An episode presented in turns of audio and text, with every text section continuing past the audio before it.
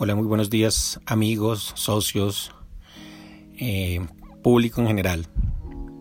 Deseándoles que todo esté muy bien en este día, pues les quiero compartir algo que a mí realmente me sirvió mucho y que como siempre espero a ustedes también.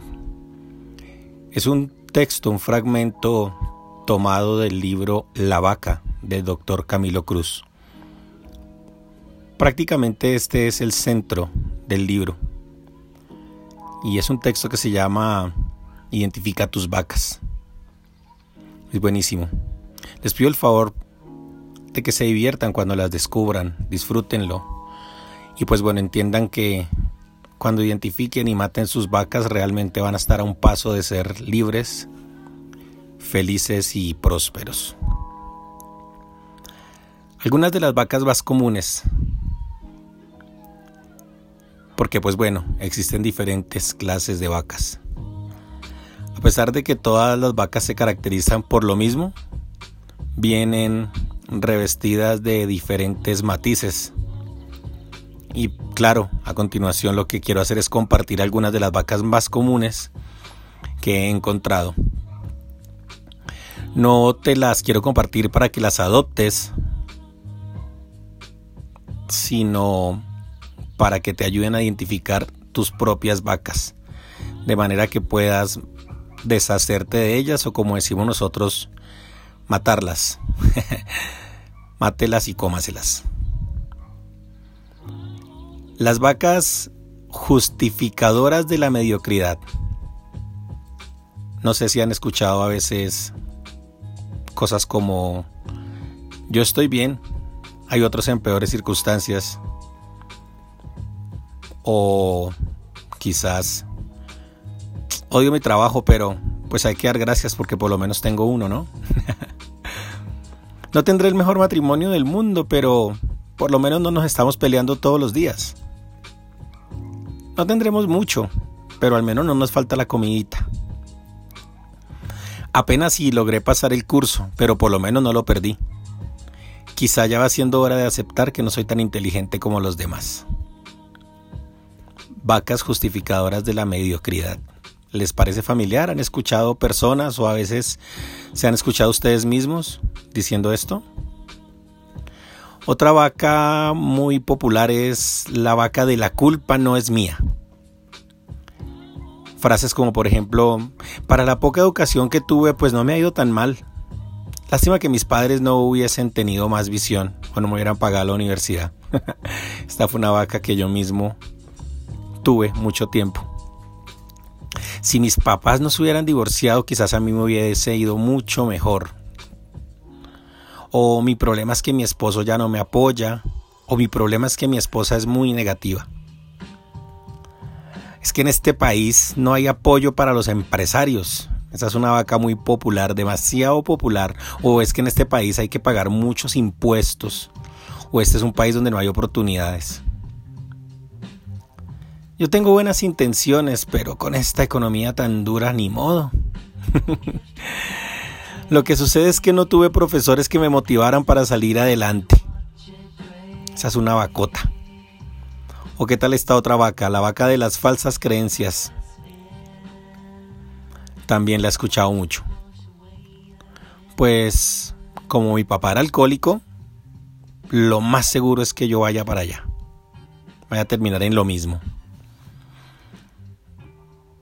Pues es que la verdad yo a mí no me gusta mucho tener dinero porque es que el dinero corrompe. Mucho dinero corrompe mucho. esta vaca es espectacular también. ¿O qué tal esta? Entre más tiene uno, más esclavo es de lo que tiene. Las vacas de las falsas creencias, esta es una perla. Los ricos son infelices y entre más tienen, menos contentos están con lo que tienen y cada vez quieren más, son ambiciosos. Y recuerde que es más fácil que pase un camello por el ojo de una aguja que un rico entre al reino de los cielos. Hay otras vacas buenísimas, por ejemplo esta.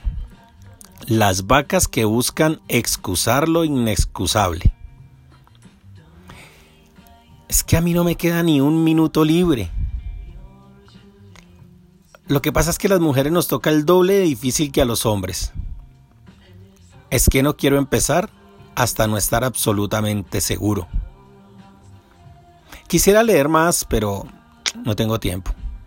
No tengo tiempo. Esta es una vaca universal, ¿no? Es que no quiero empezar hasta que no sepa cómo hacerlo perfectamente. Las vacas que pretenden excusar lo inexcusable. También están las vacas de la impotencia. Lo que sucede es que yo nunca he sido bueno para eso. O es que el éxito no es para todo el mundo. Eso está súper comprobado, científicamente comprobado el éxito no es para todo el mundo. Y lamentablemente lo mío es genético. No hay nada que yo pueda hacer. Lo que uno aprende de pequeño es muy, lo que uno no aprende de pequeño, lo que uno no aprende de pequeño es muy difícil poderlo aprender de grande. Yo no puedo aprender inglés, ya tengo 43. No puedo aprender francés, ya tengo 40. Es que ya no aprendí porque ya se me pasó la edad de aprender. Ya no puedo empezar un negocio porque ahorita eso está muy minado, ya eso ya no sirve como oportunidad. Ya mis tíos me dijeron que no. Mi problema es que yo soy muy tímido o tímida. Creo que esto es de familia, ya que mi madre también era así. Bueno, hay otras vacas que son las vacas filosofales. Estas son espectaculares. Cuando las, cuando, yo cuando las escucho me quedo fascinado. No he actuado porque yo soy de los que cree que si vamos a hacer algo o lo hacemos bien o no hacemos nada. Y en este momento no creo poderlo hacer tan bien como realmente quisiera.